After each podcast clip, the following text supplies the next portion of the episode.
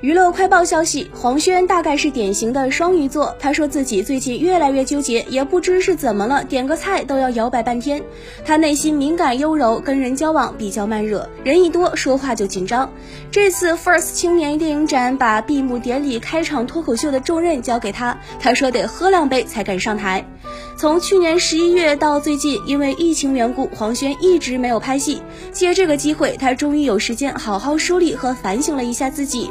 我也有好的作品，也有不是那么好的作品，有被大众所赞扬的，也有被大众所批评的。所以整理整理，反省反省，卸掉包袱。不管是荣誉的包袱，还是负面的包袱，都把它卸掉，尽量保持像第一次拍戏一样，保持新鲜，保持好奇，保持紧张，保持忐忑，保持敬畏。